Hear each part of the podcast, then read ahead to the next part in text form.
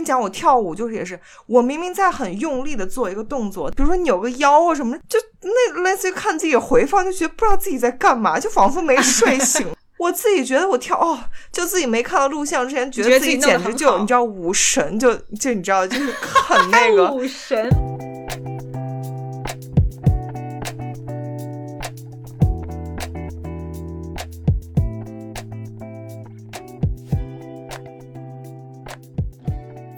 作为一个新时代女性，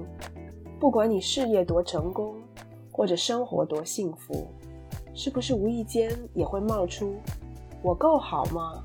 这个疑问？欢迎来到我们的 Podcast Good Enough，你很好，新手女的幸福指南。希望我们一对太平洋两岸的闺蜜之间诚实亲密的闲聊，能给各位听众带来一点快乐或者一点启发。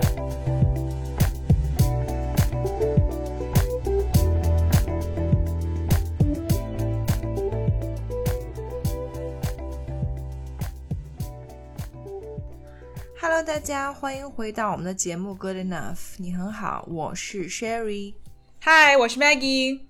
今天我们就是怎么讲，就好久没讲干货，然后最近觉得再不讲干货交代不过去了，因为之前的干货是说保养什么的，很久没有聊运动了，就还想跟大家大家回到运动这个话题聊一聊。对，特别是现在春天来了，天气开始暖和了。大家运动的机会还有积极性，应该也是慢慢慢慢的上来了。对中国那边健身房都开门了，然后大家都可以去回去健身房。我觉得跟疫情没有关系，就是健身房已经开门很久了。你们去健身房要不要戴口罩啊？现在健身房都没有人戴口罩，只有我在戴。哦，就连管都没有人管，就健身房已经恢复很久了。但是现在这个季节，大家最大的需求是减脂嘛。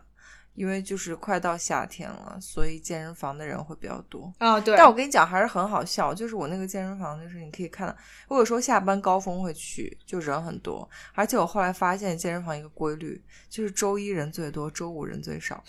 就是周一大家都你知道 super motivated，很积极。对，然后再加上大概前两天就五一的放假前一天，there's nobody there。对，大家都已经放假了，大家都去放假了，大家觉得嗯，你们这些。不 consistent 的人，真的哎，你很奇怪哎，人家都放假了，一天不 consistent 有什么关系？不是，我就那个意思，就是周一、周二大，你就又可以看到整个那个爆满，就健身房爆满。肯定不能说周一、周二大家都不忙，但肯定就是说周一、周二大家都很情绪高涨，没错。觉得我周末又没有怎样，然后周末肯定又没有运动，然后可能又没有好好吃，对，或者吃的很好，就就那意思。我说没有没有好好吃，就是没有很乖的意思。所以得周一周二的时候去多练一下，嗯，然后星期一、星期二练过了以后，就觉得说，哎，反正都已经练过几次了，放松一下。嗯，对，就是可以给自己这个借口，就说，哎，如果有事儿或者工作稍微忙一点，或者排不出时间，就可以不去了。没错，嗯，但是现在因为我们也知道大家现在减脂的情绪比较高涨，所以我们今天会重点讲一下有氧这个东西，因为可能减脂的时候大家会更多选择有氧嘛。对，虽然其实就是有个 disclaimer 在前面，就是不是说有氧才减脂，嗯哼，很多就是练得很好的人，他们从来不做有氧，因为。不管你做什么运动，它都会消耗你的 calories。你只要有热量缺口就可以减脂，所以很多人他们就是在那种铁管练的那种人，他们就不一定会做有氧，他们就是用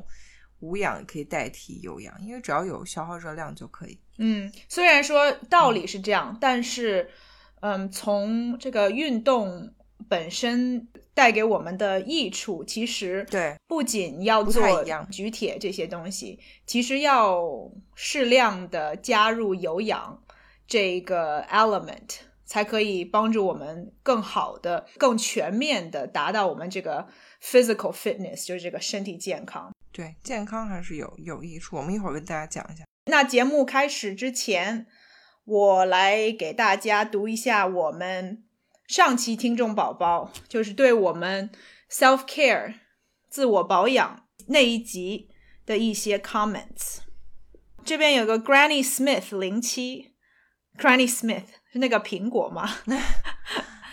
我和 Sherry 在聊 Sherry 最近在干嘛的时候提到上海嘛，嗯，他说我觉得我会喜欢上海，我喜欢的很多主播都在上海，期待有一天去到这座城市。对啊，肯定上海精致的猪猪女孩比较多。嗯哼，然后那天就是 Irene 也留了，但后来因为就是我音频替换出问题，他的留留言就被系统吃了。他说他跟我相反，就他不是在上海嘛，他都是趁家属来出差，他就跟着家属来北京这样。啊，Irene，如果听这集的话，跟我们讲一下你来北京干嘛？我很好奇。对对，我也想知道北京有什么好玩的。我觉得有一些好吃的。那我觉得北京也算是美食沙漠，说实话。No，I disagree。没有大城市是你说美北京小食沙漠，吃吗？不是小吃，就是大城市。你不一定是吃就是本土的东西，也有其他的东西做得好。那我的意思是要吃川菜就应该去四川啊，That's my point。我的意思是北京的什么可当然都有，但是说实话，北京的川菜我不知道正不正宗，但粤菜都很难吃，上海菜也很难吃，哦，就真的标准都很低，真的。我个人不觉得，我觉得就是你要可能你要求比较低吧。OK，if、you say that 啊 OK。然后我们琪琪 mm 说，由内到外的保养，居然还有学会拒绝这么有深度啊！就是 Sherry 讲的，拒绝别人。然后还有我们一个听众说，哈哈哈不回复，学到了。嗯，然后这边哦，这是我们听众宝宝，他叫麦麦脆汁鸡鸡腿，听起来像 McDonald's 麦当劳是不是？然后他说太对了，不会说 no，我是怕尴尬。上次有朋友请我做一件原本属于他工作的事情，嗯，而且不是短期帮忙就解决的，是长久的。当时不好意思拒绝，就应了下来。答应后，心里像被石头压着，天哪，很难受，心理压力。后来鼓起勇气告诉他，我不可以做，做不到了，无法帮忙。说完后，长呼一口气。对啊，因为听起来整个反应就给你造成真的很大的心理负担，就都有石头堵着了。对啊，真的是那种 physical 的这种重量压在身上那种感觉。我觉得，我不知道他他没有说他这个朋友之后是什么反应，但我觉得如果他知道他让你帮忙的这件事情是一件对你压力那么大的事情，他应该也不会觉得，啊，这个人怎么这样说了帮我又不帮我，我不知道啊，我是这样觉得。就如果是真正的朋友的话，你说你觉得对方会觉得有点奇怪是吗？就他答应又拒绝，我觉得对方应该理解如果他解释的话，对我也我也觉得，嗯本来你让人就是张口让人家帮忙，就对方在帮你嘛，那对是个帮忙嘛，嗯，这个提出让人家帮忙的人不应该觉得是理所当然。如果对方答应，其实你应该感谢；如果人家拒绝的话，本来就应该你做的事情，其实你也不应该觉得不舒服。但是 who knows？但是说实话，就是如果有这种嗯，就听众宝宝或者是生活中碰到朋友是这样，就像你说你之前那个朋友，就是他怎么样都不懂得拒绝别人。其实这种人就是时时间长了，尤其身边朋友同事习惯他这种行为之后，就会 take her for granted。嗯，就这就是人的心理，就是很奇怪。当你身边有一个一直不懂得拒绝的人的时候，你后来就会对他失去那个 appreciation，就你就会自然而然的把东西扔给他，然后嗯反正对方都不会拒绝，因为你知道他是那样一个性格。嗯，对，而且人都喜欢欺负软柿子。Exactly，就是你越软，然后你懒的事情越多，人家就习以为常，就不把你当做，就是人家就觉得说，哦，反正这个事情他都会做，然后就会把越来越多的工作给你。我们的听众宝宝，你可千万不要变成那种人，嗯，及时止损。对，从现在做起，真的就是要捍卫自己的权利，跟树立起自己一个你知道我很不好惹的这个形象。我觉得就是说，小时候可能大家都觉得啊，那是不是要会让大家觉得我不 nice 或怎样？嗯哼，但我现在发现年纪大了之后，我觉得这点真的是个优点，就是 you can stand up for yourself。没错，我觉得这个是一个非常就会让自己很受用的嗯 quality。没错，没错，嗯你的这建立了这种形象，会对自己有帮助。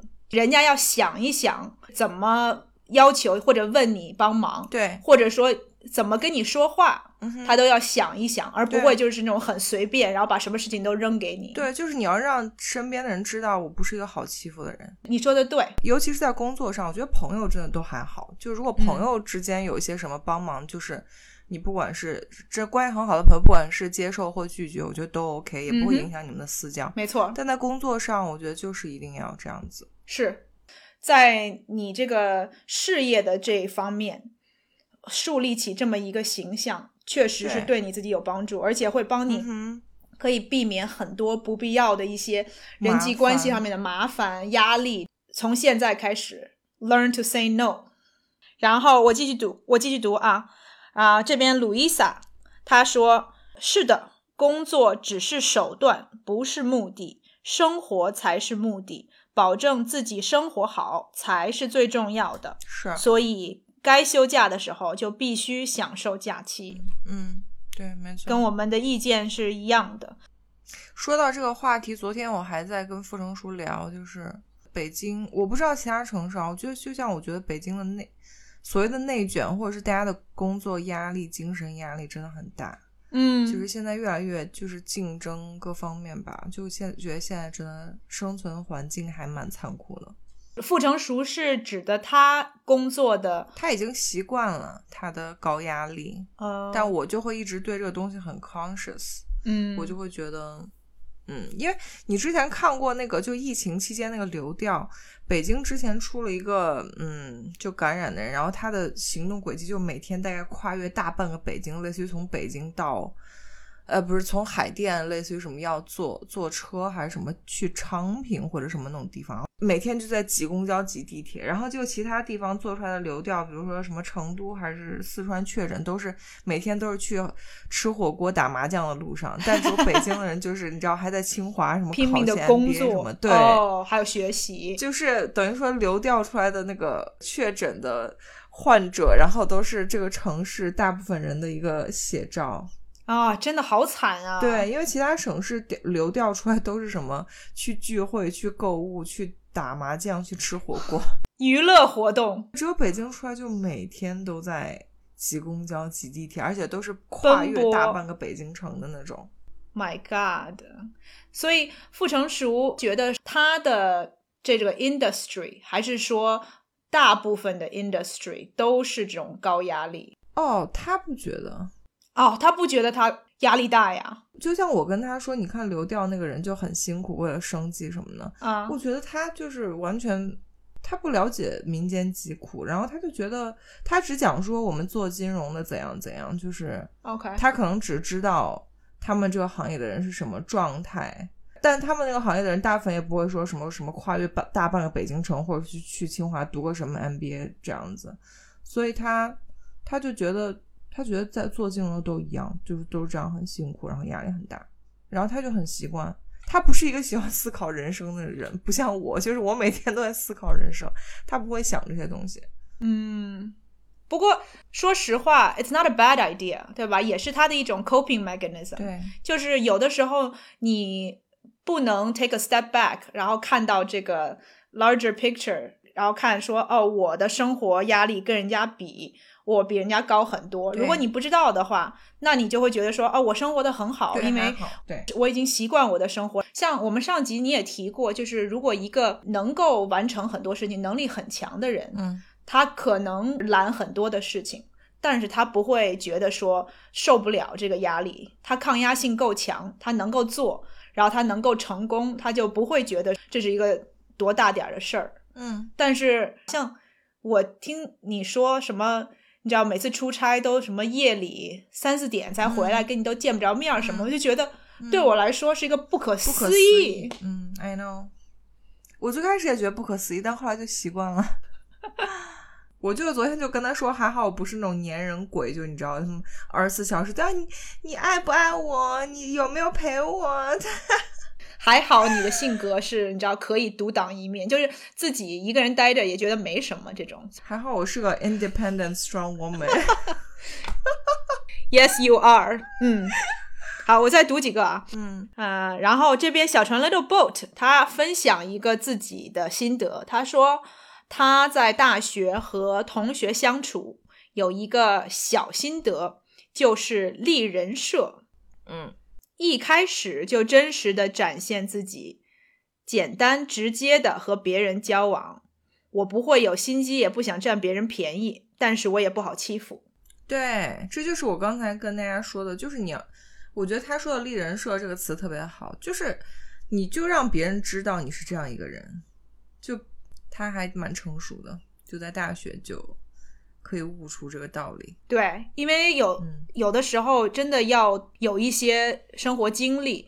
然后对自己的人设有一些自信以后，大部分的人才会了解这个不好惹这个人设其实是一个有用的人设。对，但我觉得大学它真的是很成很早熟。嗯，我大学我都没有想到说啊，不过说实话，我从小到大也就做自己，你就一直做自己，所以你根本都没有刻意的去考虑立人立人设这个东西。然后就是他说的这一点，我最近我忘了是听什么，可能是看 YouTube 还是什么听 Podcast，就说到关于做自己这个事情。嗯，其实这个是做自己的这种相处模式，不光是说在你跟同学、同事、朋友之间，其实在恋爱里也非常重要。其实你从最开始就做自己是最简单、最有效的恋爱方法，因为我觉得刚恋爱或刚认识的男生女生多多少少都会，比如有一点扭捏啊，然后就是 害怕自己哪里就是这个角度不漂亮，或者是假使说如果像你，比如喜欢吃肥肉或喜欢吃猪肘，但最开始约会是不太敢点，因为就是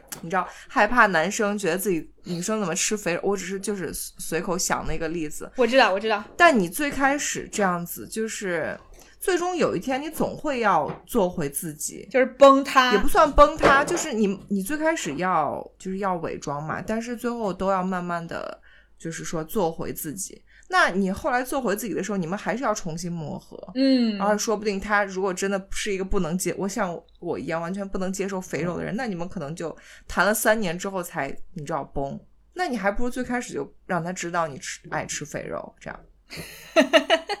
我举这个例子对吗？对，与其你装一阵子，然后之后，嗯，才开始人设崩塌，流露出一些自真实的自己，然后让对方觉得说，嗯，他怎么对我好像有一些隐瞒或者欺骗，还不如你一开始就做自己，对方知道了你真实的你是什么样子的。他如果他爱你，他就会试着去接受那些他可能不太喜欢这一些点，然后你们慢慢的磨合，磨合在一起以后，就变成两个真实的人，而不是说两个在呃相互伪装的人。嗯哼，嗯，可是我觉得你说的好好笑，因为你举这个例子，我觉得还蛮贴切的。不是是这样，因为就是我。我跟傅成熟，他经常会说我，就是说类似于什么，他说我是一个很会伪装的人，当然是开玩笑啦。因为就是我刚开始跟他在一起的时候，我就没有很强调我吃素这个事情，然后他又是一个很喜欢吃，你知道，就川菜啊什么之类的，嗯、大油、大鱼、大肉这种。我们之前在一起的时候，他会经常带我去吃那个什么兄弟川菜。然后春君本色那些就是真的很肉的，嗯，我就会陪他点什么烤鱼啊什么之类那些东西。然后他现在就经常说：“哎，你当年就是还会陪我去吃那些东西，你怎么现在就就是又变了？”对他，他觉得我变了，但其实我告诉他，我只是当时在伪装而已，哦、就我只是当时假装，就是我可以陪你吃一切东西，啊、但其实我根本无法接受，就是那种嗯油啊辣的东西。不过话又说回来了。男女交往一开始，很少有人多多少少会完全坦诚，多多少少会、嗯、都不能算是伪装，其实就算是一种迁就，就是对方有一些需求，然后你就觉得对你来说是可有可无，然后你就想说，那如果对方喜欢或者对方需要，那我就陪着他去做这些事情。我觉得是一开始交往都会，就是一开始交往你不会把自己的立场。表明的那么强啊，对，我的意思就是你不会让对方知道你在迁就他，对对对，但你的行为上面就会很很自然的迁就他。对，这点说的很对，因为我刚刚说你说举那个吃肥肉的例子嘛，是因为我跟 Rocky 第一次见面，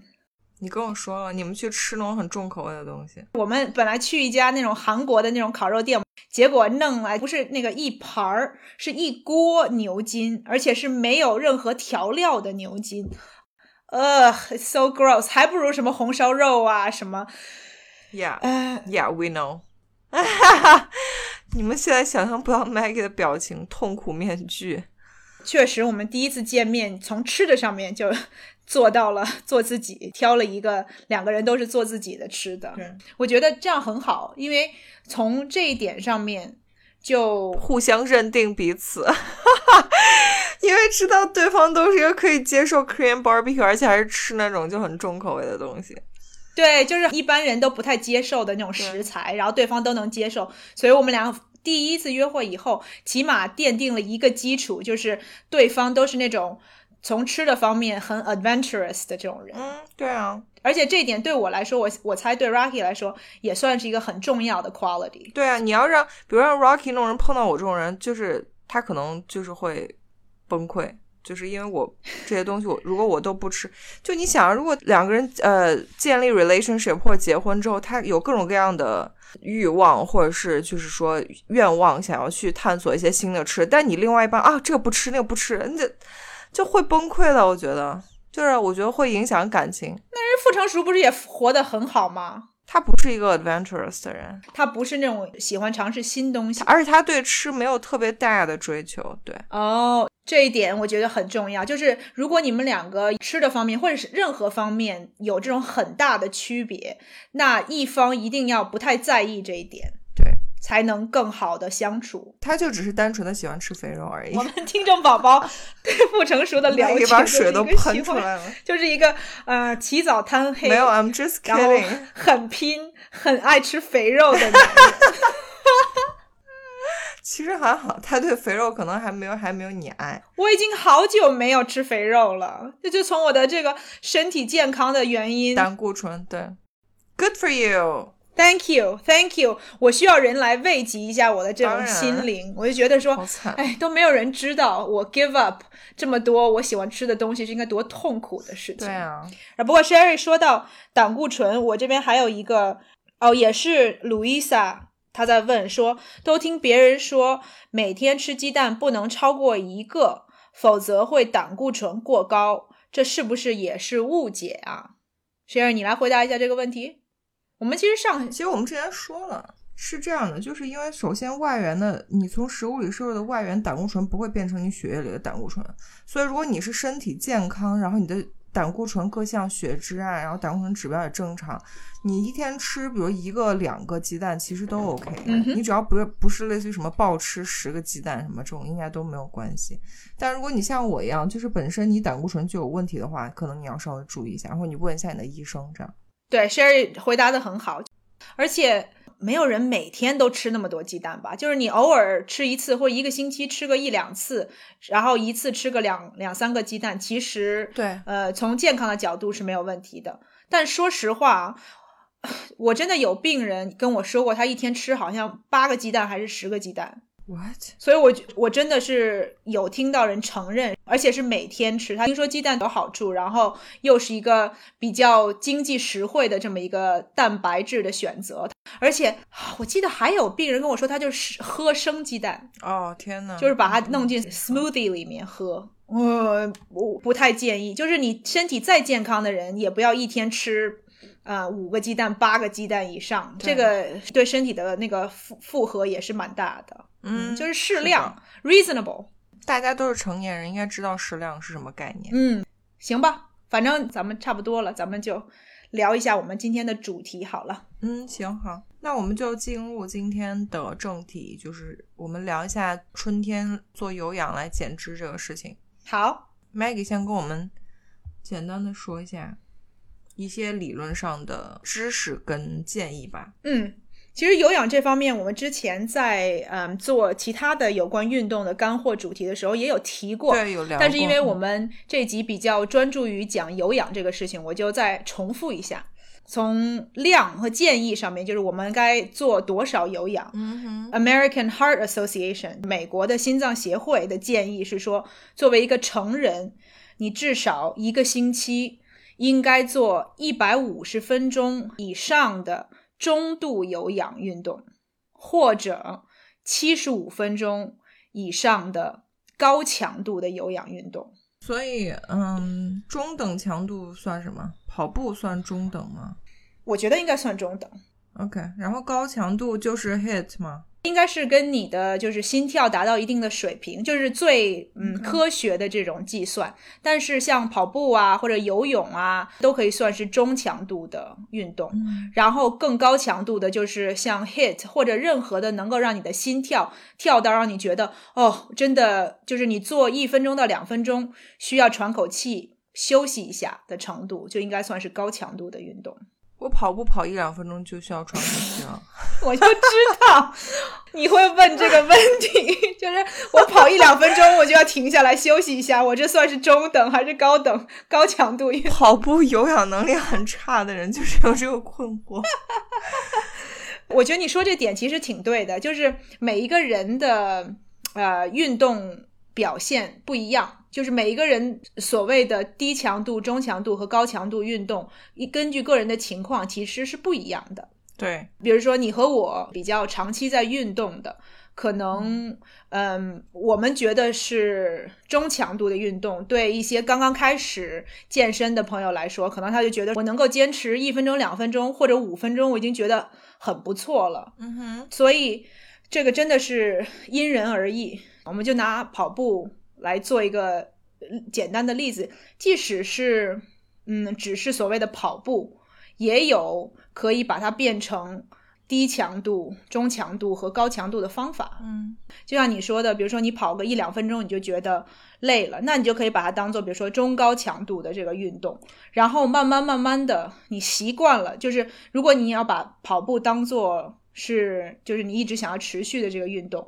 然后你大概跑个几个星期、一个月，你就会发现一两分钟已经不会让我像之前这么累，需要休息，然后你就可以把这个时间呃延长。然后如果你需。要一些 challenge 的话，你要把它变成这个 hit workout，你就冲刺你。就可以在慢跑当中加一些冲刺，加一些就是提速的训练，然后让你的心跳飙升上去，对就把它变成一个高强度对，啊、然后间歇性的运动。因为刚说到这个强度嘛，然后我就去查了一下，就是其实运动界定强度其实就是看你的最大心率，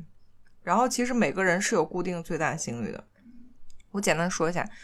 你的 maximum heart rate 就是说你基本上到高强度，或你基本上最高你能承受最高强度的，就是二用二百二十这个数字减去你的年龄。嗯所以就比如像我三十岁的话，我就用二百二减到三十，我运动最大心率就是一百九。嗯哼，然后就是我刚才跟 Maggie 说，我跑两分钟就要就是停下来，是真的，因为我之前不是跟大家下了决心说我要练跑步吗。哎，对，我昨天就跑的有点猛，然后就看了一下表，就我跑到一百八了，就是我其实我跑的不是很快，但我心跳就到一百八了，所以就是 almost 到我最大心率了，已经快要到高强度了。其实，而且对一个长期有运动的人来说，心跳就是一到一百八，然后维持一百八，其实不太好达到。嗯但我没有维持到一百八，就我大概就到一百八，我就赶紧停下了。等于就是很累嘛，因为冲了一下。嗯嗯，什么叫高强度？就是你不能一直维持，它叫高强度。所以就是你如果冲刺，你就不能一直十分钟、五分钟一直冲。不可能一直维持，那就说明 you're not doing it right。对，所以就是嗯跟大家说一下大概这个定义。OK，如果你二十岁的话，你的最大心率就是二百。这个是一个最直接简单的一个计算方法，嗯，在没有其他测试的情况之下，我记得我大学的时候上过一个 sports nutrition 课，嗯。然后其中有一堂课，那个老师就是他想要给我们展示怎么测最高心率，嗯。然后老师就问有没有 volunteer，然后我就说我要 volunteer，因为我很想知道说我的真实的最高心率到底是什么，因为不是每一个人不管什么身体什么状态都一样，听起来就不太准确嘛。你真的很喜欢 volunteer。我是，而且我特别喜欢免费的机会，能够对自己有新的认知，是我最喜欢 volunteer 的这种嗯尝试的这种这种机会。嗯，然后那老师就让我选跑步或者骑车两种运动方式，当然我就选了骑车，然后他就把我就放在一个那个健身房用的那个单车上面嘛，OK，对，然后那个嘴巴上面那个罩上一个出气的那个东西，然后身上还接了其他的就是测心跳的东西也接嘛，就是手指头上有一个什么，然后好像好像那个身上还贴了东西，然后在全班同学的注视注视之下，我那个教授就说。Are you ready？然后我就说，呃，这个比我想象的要 有点后悔。对，因为那个东西其实很重，它要测试你的那个 VO2 max 吸入氧气的最大的量，所以他就给我脸上照了一个东西，然后你要照着那个东西，再加上身上贴着东西，其实你有一点儿不太能够，不太好使劲儿。Anyway，反正我就想说，我不能在这个全班同学面前丢脸，所以我就是很努力了一番。In conclusion，我记得好像我的那个时候二十出头的时候，我的那个最大心率好像是不到一百九，一百八十多，所以跟那个计算出来的类似，其实比计算出来的还低呢。哦，所以所以那个两百二那个是个估算是吗？是个估算，所以每个人的情况不一样，对有点像那个你的什么 basal metabolic rate，就是它只能算个大概。对，是个大概。因为你想想看，同一个年纪的人也不可能都能够 reach 同一个心率，啊，那倒是。对不对？嗯 OK，你刚才跟大家说这个就是那个时间时长的运动的推荐，我觉得其实大家算一下没有那么好达到的，因为我你一个星期要做一百五十分钟，你如果我假设你周六周天都休息的话，嗯，你你每周五天，你一天要做最少三十分钟的有氧，嗯哼。每天哦。哦，你是说不实际是吧？没有没有，我就说呃，就是 it needs efforts。哦，不容易达到。就你需要嗯 make a conscious efforts、是我以为你知道心脏协会推荐运动量就类似于只是让你不会死的那种 运动量。对，就是一天十分钟，然后三天就是半个小时就够了。对，就类似于什么坐个地铁什么，估计就达到了那种。对，就挤地铁的时候，就就在那个过程当中就已经足够。看来不是的，就是大家都要稍微努一下力，这样。但是你说的这个这个 point very valid，就是它确实不是那种就是你嗯不经意随便搞一搞就能达到的这这些数字。嗯，但是我觉得这个美国心脏协会的就是对有氧的建议啊，它只是针对有氧，就它没有考虑说，如果你在这一个星期里面做其他的运动，你的这个有氧的时间是不是也要维持这么长，还是说你可以减就是少无氧吗，因为运动只分无有氧和无氧。嗯，其他类的运动？除了有氧以外的这些运动，如果你有在做的话，那你是不是不需要一个星期五天都做三十分钟？你可以替换啊。maybe 如果你举铁能举到心跳一百八，应该也可以。我的妈呀！你别，那你得多重？那个我在开玩笑哎，不过我不知道哎，就是真正的举重的那些人，就是什么世界冠军什么的，他们就是把那个他们的 world record 举起来的时候，他们心跳啊，那肯定超高的。超高吧？应该 Anyways，我们扯远了，我们说回那个有氧，呃，就是 Maggie 马上要讲，就是说有氧对我们的 benefit，就是说相对于别的运动来说，但我觉得对我来说就是很大的一点，就是我为什么最近开始跑步，除了说我之前说我要练跑步之外，嗯就还有一个很 immediate motivation，因为我之前就有一段时间压力很大，我有时候就会扎针就调了一下，然后大夫就我专门跟他聊过，就关于运动这个事情，因为我告诉他我大部分时候都在举铁或练瑜伽，嗯哼他就说其实跑步真的是一个很好的解压的运动。我说是不是这个效果就是有氧的解压是呃，尤其跑步的解压是尤其比举铁或者什么这种无氧要好。他说是的，他说就是比如像跑步这种有氧，它就是对你的减压会很有帮助。结果后来就试了几天之后，发现真的就是有氧之后，确实跑步跑完之后，整个人的多巴胺就会分泌的，它就是它跟你举铁完了那种感觉不一样。嗯就真的跑步就会有一种压力释放的感觉，而且晚上睡觉也会睡得比较好。嗯，做完了以后更爽的感觉。对，嗯，确实。心情愉悦的那种感觉。对，而且 Sherry 说的这一点，就是，嗯、我觉得做有氧其实很多人都很享受的一点。对，就是做完了以后大汗淋漓，一个是出很多汗，会对大部分大部分的人来说都是一种运动达到了他们想要的那个点的那种体现。对，呃，然后也可以帮你就是嗯减少一些心理上面的困扰，嗯跟压力其实差不多。你觉得除了分泌多巴胺以外，有氧哪一方面让你觉得说它嗯帮你减压？我说不上来啊，就我觉得我只是从 一个消费者，就是或者是就是这种你知道用户的体验感受来讲，嗯就是会觉得它让你大脑，我不知道，也许跑步的时候你也不太能像我这种比较渣的人，就可能跑步的时候都在心想煎熬什么时候才能结束，所以根本就没有嗯，没有精力想一些别的有的没的，放空，对，放空，然后跑完之后就会觉得有就是那种成就感，就 sense of accomplishment。嗯因为我觉得跑步相对于举铁来说，举铁当然也可以量化，就是你用你的数据，但我觉得跑步是一个更加量化的东西。嗯就不管是你的距离呀、或者是你的配速啊什么，就都是有提升空间，然后可以看到具体数字的东西。所以我就觉得亲身体验还不错，而且就是回来之后晚上就会比较到点儿就困，然后就是立入睡很快。睡眠质量也提高，不错。对，我觉得跑步确实是一个 skill，需要你不停的练习。而且我觉得跟你体力的提升也有关系嘛，嗯是不是？对就是你的 endurance 这种耐力。你会发现，就是 fitness 有很多的 element，跑步都可以帮你改善，可以坚持的时间更久，然后可以跑得更长或者跑得更快，这些都可以帮助你就身体上面，没错，因为所谓的有氧嘛，就是帮助你的这个 cardiovascular system 心肺，嗯，心肺功能的提升。然后另外就是我们说的心理上面的，因为我刚刚问你，是因为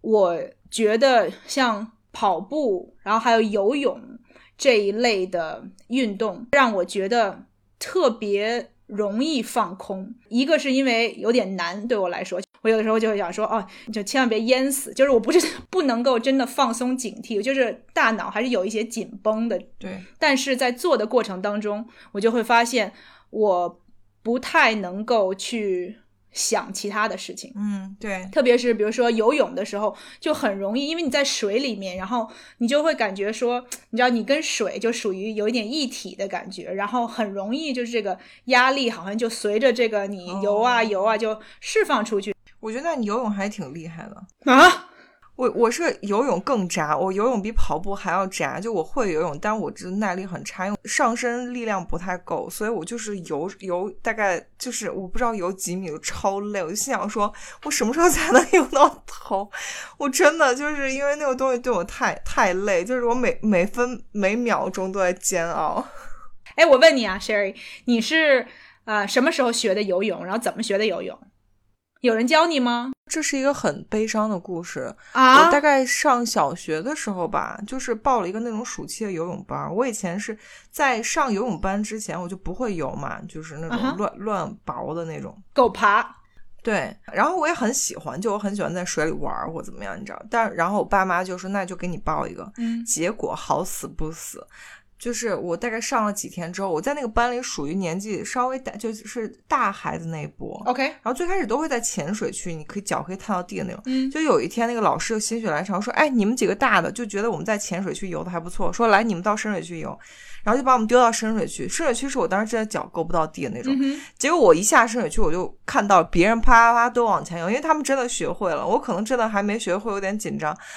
结果我游了两下，我就沉下去了，我就开始喝水，然后我就跟老师喊，我说：“哎，我要沉下去了。”然后老师就没管我，啊没管我，然后真我就真的喝水了。我喝水到最后，他好像看我真的就是喝水，他才这样把我拉起来。嗯，所以你知道，我从此之后就阴影了。哦，真的，对，后来那个那个游泳班我都没有按时出勤，我后来 几次我都不敢去。我记得我好像还类似于把我爸喊过去，类似于就是让我爸跟老师说，那个哦，他水平还没到，你以后不要让他去深水区游泳。但你知道那个老师就很不屑，我觉得嗯老师可能见我这种贱都是像说娇气包什么之类的，可能就本来就不太想搭理我爸的那种。嗯因为就是你如果听很多学游泳的人，他就会告诉你，其实游泳就是喝两口水就好了，所以他可能就觉呃得那个东西对我影响不是很大，但他殊不知我就是一个非常娇气的人，我那个真的就对我造成心理阴影了。嗯，就我后来就是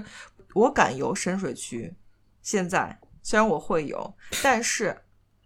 我必须沿着那个游泳泳池边儿上游，就你这。一定要扒得着对，我要随时可以摸到才可以。你如果把我真的丢到泳池中间，我就是跟你急的那种。哦，那你下海呢？我不下海。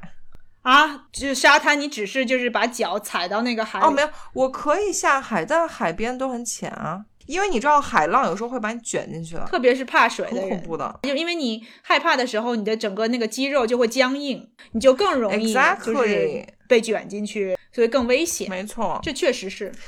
所以真的就是就是你知道为什么我常年举铁，就是因为我真的是一个从小就没有有氧能力的人，从小就跑四百、跑八百，对于我来说都是那种就是要死的那种体验。所以就是我一直喜欢举铁，是因为我有点逃避我的那个。有氧的这个短板，所以我这次就说我要练练一下跑步，不是我说我真的要怎样，而是我是觉得我应该挑战一下自己，跳出自己的舒适圈，这样子让自己做一些自己不喜欢的事情。嗯，我懂，我懂。不过那你还挺勇敢的，跑步不会死，反正跑步不会淹死。不是我我的意思是说跳出你自己的舒适圈，就是对给你自己这个 challenge，让你自己去尝试一些你平常不太愿意做的，但是你知道会对你的身体、会对你的 fitness 有好处的。我觉得这点还是不错的。没错，因为我觉得我都三十多岁了，就是不能一辈子做一个缩头乌龟，你知道，就是嗯也不是缩头乌龟，就躲在自己舒适圈里，就一直做自己喜欢擅长的事情。这点很难得。觉得其实人越老就越容易 Exactly，在自己的最觉得最舒服的地方。对，因为你都觉得我前二十多年类似于都对我都这么着活过来了提升了，对，然后我就想说现在能有什么提升？嗯但我觉得这样真的不对，人就要活到老学到老。对我非常同嗯意，而且说实话，你就是二十多岁、三十多岁，甚至四十多岁，你在知道了自己什么是你的舒适的程度的时候，你才更应该嗯鼓励。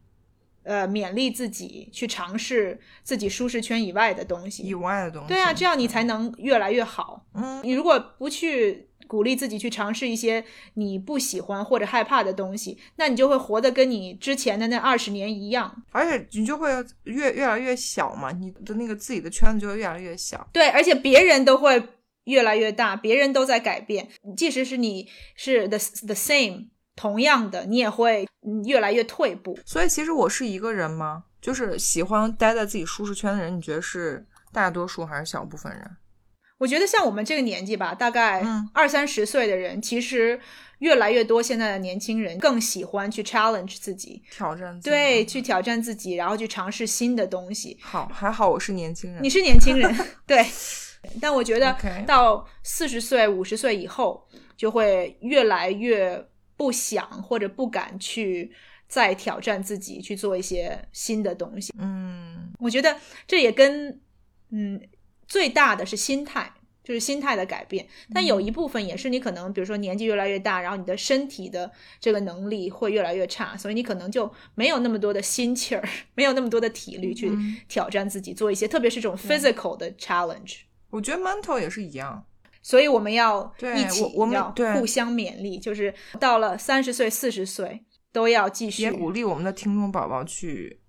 就探索或者是尝试自己像我这样知道自己非常不擅长且讨厌的东西，没错，就给他闭着眼睛做下去。对，然后给自己设个目标，然后也不用说你，比如说像比如说你怕蛇，然后你就就硬要去，你就要弄蛇，就不需要做这种特别特别对绝对特别极端的事情。就是像 Sherry 这种，比如说你知道自己有氧这方面呃需要提高，你就挑一个，其实不是一个什么我愿意做的事情，但是你挑一个，嗯然后 stick with it，尝试一段时间。你你会发现说，哦，其实 it's not a big deal，对我也可以在练习的这个过程当中越来越好，并不是一个我一直都需要害怕、恐惧的东西。然后说到这儿，就可以顺便穿插跟大家就是 update 一下我们的那个现在春天的 workout routine。就因为现在最近有开刚开始在练跑步嘛，嗯嗯，然后我就在我的 routine 上面就会相对来说比较放松。如果我今天有时间，就有大把，比如一两个小时，有这整块时间，我就还去健身房该练什么，练腿、练肩、练背这样。但如果今天本来就很忙，比如回家已经类似于六七点了，嗯然后也不想再花两个小时在健身房，我就出去跑一圈，大概半个小时四十分钟，就既运动到，然后也减压，然后也不会让自己觉得自己一天什么都运动都没有做。所以我现在就是嗯反而嗯比较 flexible，就不会说我也不会强迫自己说我一天一周一定要跑几次，我就是看时间或看心情这样，有空我就去举铁，没空或者是今天想跑一下步我就去跑个步，这样。嗯，嗯，你现在平均就没有。一个星期跑几次步？我才刚跑了一两周，你先不要问我这个问题。哎，但是我就是我要说的一点就是，我跑步之后，就我体重会有小幅的上涨，但我也请教了一些人，他们都说是因为身体会储水。但我最开始就心想说，我一个举铁举了十年的人，我身体都没有储水储这么厉害。到后来想一下，可能真的就是跑步真的是一个全身运动，而且我跑完步之后，因为我太不擅长这个，我全身真的很累，所以可能就是身上那种像。我们讲的运动里面那个肌肉纤纤维的撕裂可能还是蛮多的，所以可能我觉得储水也正常，所以我打算坚持下去，就不要看短暂的这种体重或者是你知道有一些水分这样的波动什么，因为大家可能会 expect 就是你跑步之后立刻会瘦或怎么样。嗯，I see，跟大家分享一下，你做有氧之后吃东西上面会有改变吗？会觉得特别饿还是什么？我不会特别饿，我会食欲会好一点。所以你会吃更多的东西吗？嗯，可能会比平时多吃个一两口吧，因为我本来不是一个胃口很大的人。你会吃更多的碳水吗？我最开始会，但我后来发现我身体储水之后，可能想说可能要稍微控制一下，不让自己吃额外吃更多的碳水，因为本来在储水，然后你再吃更多碳水，就是不就是让身体去抓那个碳水？所以我就说可能。把碳水稍微就是说自己就是有意识的这个去控制一下。嗯，我们之前讲那个就是运动前吃什么的，我们也讲过，就是你呃。在做有氧之前，也包括之后，都是会呃需要补充适量的碳水，就除了蛋白质以外。对我刚刚问你这些问题，是因为我觉得你就是看到这个体重有少幅的上升，因为你本来就是一个体重嗯很 stable 的人。对对，我挺。所以你你看到它会有一些上升，你就会有一些疑问，但我觉得都很正常。就从你一个是像你说的，可能肌肉撕裂，或就是这个运动模式本身。带给你的一些身体上的改变，另外可能就是你吃什么东西，然后吃多少这一方面。对，但是过一段时间你习惯了这个以后，可能你就会再达到一个 equilibrium，就会找到你自己的平衡的点。对，希望我再跑一段时间，然后那个水分就会退掉，这样就是我的肌肉习惯我的这个怎么讲？就肌肉练练的让让它就是慢慢修复好之后，Sherry 他因为他是一个对体重比较敏感的人，所以他把这一点提出来，是告诉大家他有 observe 到身体上面的这个变化。对，但他有氧也并不是为了减脂啊或者减肥的目标。我主要是为了减压，还有挑战自己。嗯嗯，而且我知道，因为我比较理智的知道，就是说跑步跟消耗卡路里这个事情，你长期坚持就是一定会瘦，所以我我不太会介意，就是说短暂的有这种，因为我知道不是我吃多了或者胖了或者怎么样。Very good。我觉得很好，你就是目的性很明确，然后你知道你自己想要什么，然后你也了解这个运动当中，就是你从前期然后到你适应的这个过程，身体上会有的这些变化，这其实是最好的。就是做做任何运动都应该是这样，而且另外一点很重要，就是你要放松心态，不要过分的追求某些效果。嗯，然后换我说我现在的 routine，其实。我刚就跟 Maggie 说，我看到他每天都在跳舞，因为他都会放在 Instagram 上，自己跟着那个，他们现在美国都还在 online 嘛，然后就跟着教练跳各种 Zumba 什么之类的。对，Zumba 就是拉丁美洲的一种舞舞蹈方式吧，我我不知道它在中国流行不流行，也蛮流行的，嗯嗯。我之前还专门买过一个游戏，专门跳尊巴的。OK，就是专门有什么人带领你，有教练。OK，有屏幕上有教练，然后他也可以探测到你的运动，所以他给你给你打分的那种。哦，Very cool，Very cool，就跟有点像跳舞毯、跳舞机，但是就是跟着。对对对对，类似那种。OK，对，所以说明就是很 popular。嗯对我，我最近是因为我有一个朋友，他是 Zumba instructor，他就专门教这个跳舞的。然后因为疫情的关系，他等于说把他原来去健身房教跳舞，现在就都换到在网上教。嗯，我一个是因为我贪小便宜，他是我朋友，所以他就跟我说，I won't charge you，你来就免费跳。我就想说，哦，very good，那肯定啊，那肯定少不了 Maggie 啊，这样的事情怎么少了 Maggie？Exactly，就是这种又不用花钱，然后又能跳到舞的这种，这是我最喜欢的，就是一箭双雕的事情。其实他就是让你当免费的托。没关系，我我愿意，嗯而且我我为了帮他当托，我才就是每次跳完舞以后，在那个 Instagram 上面哦 post 一然后他些我的你会 story。at 他，然后这样他就可以转发，是吧？对，但他不 care，、哦因为他嗯、他的教跳舞的工作是在学校，所以学校会给他钱，所以他不介意，哦他不太 care 说有没有谁会花钱。去上他的课，而且他的课也很便宜，就一堂课才大概三四块钱，你知道，就是、哦，好便宜啊！对啊，就是很很 economical，所以我就觉得，嗯如果即使是我要花钱去支持他，我也愿意。但是他就跟我说不需要，所以我觉得 very good。我之所以开始呃跳舞，其实跟 Sherry 说他开始跑步的原因很类似，就是因为我跳舞是一个很。就是跳舞跳的不是很好的一个人，然后我刚刚也跟 Sherry 简单的提到一下我我所谓的跳舞跳的不太好，就是我一直很羡慕人家，就是跳舞很那种，呃，叫什么？就 feminine 吧，对，feminine，然后很性感，然后就是那种对。他动的时候就会让你觉得说，哦，你知道他的所有的那个动作都很 fluid，对然后看起来就很自然，嗯然后又很性感，然后又有点像你你你想要跟他一起跳的那种感觉。对，但是我就没有办法，就是我跳舞看起来就是像一个运在运动的人。他说他刚跟我说这个形容词，我觉得好搞笑。他看跳舞的时候看起来像在运动，像我说是什么意思？像在跳健身操吗？Exactly，就是我从镜子里面看到自己，我就想说，怎么就动作很僵硬，嗯就是每个动作都做到，但是就是不性感，没有那种搔首弄姿，就那种特别特别女人的那种味道。但说实话，我觉得你已经比我好了，就是最起码你看到自己觉得自己在跳健身操，因为我之前跳那些舞啊，就包括那个 Zumba，还有那个叫什么 Just Dance，因为之前那个都会有摄像头，就是游戏机会把你录下来。嗯哼，我就是从小就是我做广播体操也会被别人说很没力，就是我从小就很慵懒那种，啊，就你知道跟我说话一样，就我说话也会让大家觉得我没睡醒或怎样。对，但我跟你讲，我跳舞就是也是，我明明在很用力的做一个动作，但我后来看到就感觉好像没有用劲儿。对，然后你知道就是比如说扭个腰或什么，就那类似于看自己回放，就觉得不知道自己在干嘛，就仿佛没睡醒那种感觉，你知道？就是我动作也做到，但你知道有时候跳舞很需要是那种节奏感，就吭吭嗯，吭这样。对，对节奏感，就你在这样，就是要停留一下，停住那个动作。我自己觉得我跳哦，就自己没看到录像觉得自己，弄得很好觉得自己简直就你知道舞神，就就你知道就是 很那个。神，My God！结果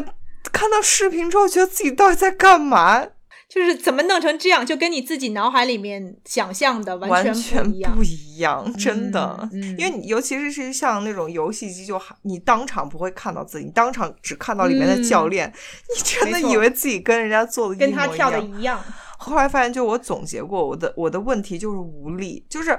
就是你知道，我觉得跳舞一定要有力道，就是你尤其是嗯你知道每个动作要停留的那一下，就是让人家有、有节奏感，就每个动作都要分开，就是看起来都是一个动作接一个动作，而不是说连贯性而且有那种种律动的感觉，有点敷衍的感觉。，对，真的就是，但其实我真的跳的很用力啊，就是嗯嗯，我嗯真的好苦恼。所以后来我也对跳舞失去热情了。嗯，真的，就是你明明就很努力，但是看起来就好像你没有努力的感觉，所以有点让人有点灰心。但是说实话，如果我有一天也想类似于真的去学个什么 Zumba 或 Jazz，我可能会类似于想请个教练，就是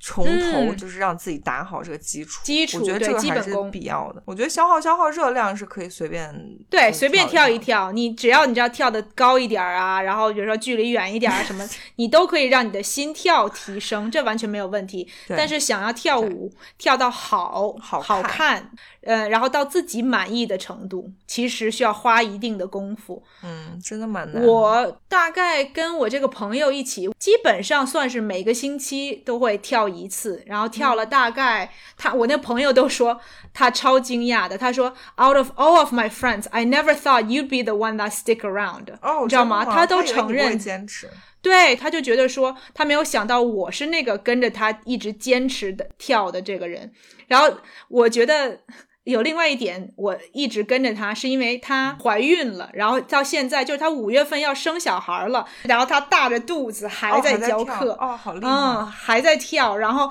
因为我也现在很难亲眼看到自己的朋友嘛，嗯所以对我来说也是一种就是跟他保持联系的一种方式。每个星期我都看到她，然后我看到她从怀孕之前的几个月都没有跟别人说嘛，就她就还在教课，然后到她开告诉我们她怀孕，然后一直到她现在肚子就大到你知道像一个西瓜一样那么大，嗯然后她现在跳舞超级喜欢，她现在的那个招牌动作就是把两个手放在她那个肚皮上面，然后就哦摇她的屁股，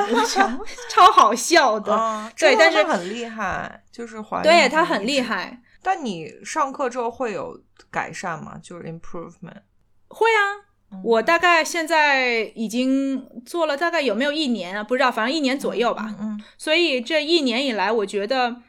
从动作上来看，因为我时不时的会录自己的那个，把自己那个跳舞录下来嘛，嗯我会看一下。我我觉得我的有一些。就是现在开始就不像原来那么像在跳健身操了，啊，会有一些就是这些嗯扭动啊什么的动作，会有一点朝我的愿望发展，嗯就是嗯变得更 feminine，变得更呃柔软这样子。OK，那很不错。然后另外一方面有提升的就是我对舞蹈的兴趣，就是对我对跳舞的兴趣，因为我之前刚开始的时候，对我来说就觉得说，哦，I have to go。Not because I want to go, I have to go because I want to get better at this.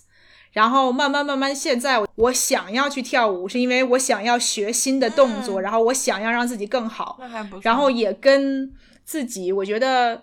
嗯，累积起来的自信有关系。对就是长时间的在练习一个东西，你就会知道说，哦，I can do this，这个东西是我做得来的。即使是我现在没有学会，但是我只要学会，然后一直练习，我就可以把它做得很好。所以随之而来的就是对自己的能力的一种自信，嗯会更好。所以我现在就会比较向往去跳舞。虽然有的时候我也不是一整节课，他一般都教什么五十分钟、五十五分钟。我有的时候我不知道为什么我这个跳舞对我来说这么困难。我有时候跳个半个小时、四十分钟，我就有点岔气儿的感觉。你要调整自己的呼吸，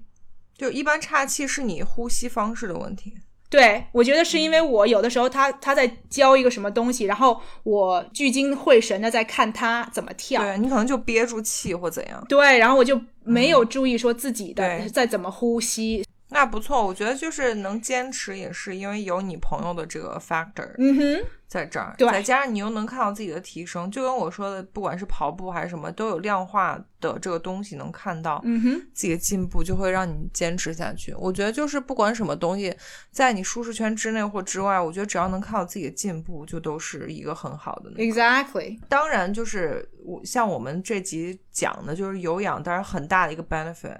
就是在你 physically 的话，它会帮助你的那个减脂，因为它会消耗热量嘛。对，在帮你心肺功能提升的同时，它可以达到这个减重或者减脂的这个目的，所以是是一个就是运动上面是一个很好的选择。因为我们其实说的也差不多了嘛，然后最后想跟大家说一个，刚好是我这两天在网上看到一个，就是一个 myth，就是你们有没有人记得，就是小时候，大概是小时候刚开始减肥的时候，有一个传言，就是说跑步或减脂只有到三十分钟还是四十分钟之后才会开始燃烧脂肪。嗯，我有听过我，不知道你有没有听过，但是我小时候就一直坚信这个道理。但这个话就是它是个 myth，就是它是 false information。因为就是你只要在消耗或运动，不管你在做有氧或无氧，哪怕你在你只要站着，你只要在消耗热量，它就在消耗热量，它就在燃烧脂肪。你只要有热量差，它就会燃烧你的那个，跟你做十分钟、二十分钟、四十分钟、一个小时没有关系。OK，所以大家可以放心的，哪怕只有十分钟，你也可以去做一个。对，有时间的话就是任何的运动，有氧运动都是好的。但是话又说回来，通常，嗯有特别是减脂或者减重目标的人，有的时候会觉得有一种挫败感，就是他觉得说，哦，我有在坚持做，但是为什么我看不到很明显的效果？有一个很关键的一点，就是很多人高估了有氧到底能减多少卡路里。哦，消耗多少热对？，很多人就会觉得说，哦，我跑一个小时步，呃，能够消耗五百六百去卡路里，然后可以去吃一块两块炸鸡，然后还是有那个卡路里的差。但其实不是，就是有氧，特别是低强度和中强度的有氧，其实一个小时保守估计的话，两百五十卡、三三百，三百卡左右最多了。而且尤其是大家要知道，包括一个运动的消耗，它跟你的心率还有你对这个运动的熟练度都有关系。嗯，对比，如说你刚开始跑步的时候，也许一个小时可以消耗三百或四百，但如果你练了一年之后，因为你的身体非常适应这个东西，嗯，它就会用最小的功率去去做这个东西。因为我们身体是一个很精密的机器，没错，因为你已经熟悉这个动作，它会用最小的消耗去做这个事情，所以就是你的消耗会越来越少。嗯哼，这就是为什么不管是健身还是什么，我们都会鼓励大家去做新的动作，或者是练到新的部位，用不同的运动方式去刺激同一个地方，就是这个原理。嗯，因为当你身体很熟悉一个动作的时候，它的做功的功率就会很小。没错，没错，嗯，然后我们结束之前，我还想提一点，因为我觉得我们因为这集是呃专门讲一些有氧嘛，所以我还想给大家一些建议，就是说你如果想要尝试有氧，除了我们聊到的跳舞，然后跑步，还有游泳，还有什么其他的有氧？Sherry，你有什么想要你喜欢的有氧？跳舞啊，然后就是那个，如果你有游戏机的话，可以做那个健身环，就是我之前跟大家说过。我觉得它更多像一 conditional circuit training，但是其实我、嗯。我一般都把它当做有氧做，因为它就是一边让你跑步啊，然后做一些深蹲，因为它里面大部分动作就是像深蹲啊，然后这种就是有些腹肌的动作啊，比如让你做 plank 或者是什么，就是一个结合的这样一个，我觉得就还不错。嗯，在半游戏的这个状态之下，做一些这些运动，打怪兽，打怪兽，对、嗯。我觉得真的是一个好主意，不错。然后嗯。我个人非常喜欢的有氧，就是那种很激烈的有氧，就是搏击，就 kickboxing。嗯，很好。我觉得是一个很容易达到，就是我们所追求的这个有氧的效果，就是你的心率提升。嗯，可能大概一两分钟，你开始动以后，你就会发现说你的心跳就开始往上升。对，那个心跳蛮快的，因为因为 kickboxing 你要很用力才可以。就即使是你空，不是说你就是有也打沙袋什么的，就是你朝空气打，哦，空的你也要很用力，就是像 Sherry 说的那种，就是你知道那个动作就看起来很有力。那样就是一拳，然后你在呃打拳的同时，你还有踢的动作，所以你用到了身体，就是腿上是最大的的肌肉，还有有时候要蹲，蹲有时候要蹲要躲。然后嗯再进阶，如果你已经习惯了这些动作，你还要加跳的这个动作，所以就会更加帮助你的心率上升。所以是一个从有氧来讲的话，是一个很嗯很有效的一个。而且比较趣味性。另外一点就是 Sherry 你说的趣味性，像其他像跑步这些东西，你很容易身体就习惯了这一这个动作，因为你长时间的在练习这个动作。但是 kickboxing，你搏击其实有很多不同种的种类的嗯东西，然后你可以你知道从从你的这个打拳，然后到踢，然后到跳，有很多不同的 combination 你可以做，然后不同的 combination 可以练到不同的肌肉，对，所以可以避免重复性。所以从这个趣味性和这个就是 diversity 来讲的话，它是一个很好的选择。嗯然后就大家比较常见的知道，我们就不说了。像你在健身房，你有跑步机，然后有那个椭圆机，嗯，还有那个很介意膝盖的事情，爬楼梯的那个，中国那边流不流行？不流行 stairmaster，我知道那个中国很少。哦，是吗？如果有想要练臀部，让臀部翘起来的美眉，非常有用。练臀部的嗯，对，因为上楼梯的那个动作，它就会练你的腿的肌肉，特别是提升你的那个臀部的那个型。哦，对如果大家健身房有那个 stairmaster 的话，可以试试。对，或者呃，你们家住在高楼里头，或者你在高楼办公的话，你可以直接走楼梯。就是往上走哦，不是往下走。你可以往上走的时候走楼梯，然后往下走的时候坐电梯。嗯，好，然后如果你们有听众宝宝有已经在做什么有氧运动，我们还没提到的话，一定要跟我们分享一下。然后关于跑步，就如果你们有什么心得，一定要给我留在下面，因为我现在还是一个就很渣的一个刚开始跑步的人。初级初级不能算渣。对，就从来没有系统的就是练过跑步，所以嗯如果你们有什么就是你知道 tips 或者什么对，在学校里面是那种很很会跑步、很爱跑步的人，一定要给 Sherry 一些建议，嗯让他能够更好的达到他的这个跑步的这个目的。对，那行，那我们这一集就聊到这儿。然后，听众宝宝记得帮我们打五星，嗯，打五分，然后嗯，分享给你身边的朋友，因为我们知道，如果你喜欢我们的节目，你身边跟你关系很好的就朋友啊、姐妹啊、兄弟啊对，都会喜欢。对，嗯，对，推荐给他们也算是帮他们的忙。帮谁的忙？不是帮我们的忙吗？不是啊，是帮，就是你知道你身边的人的忙。哦，就是因为我们这一集讲的是干货的内容嘛，然后如果大家需要这些有氧的知识，或者需要一些鼓励，春天来了，然后需要一些动力去开始加入一些有氧的话，嗯，就分享给你身边的人。好，OK，嗯，那就这样吧。好，那我们下周见喽，OK，下周见，拜。拜拜。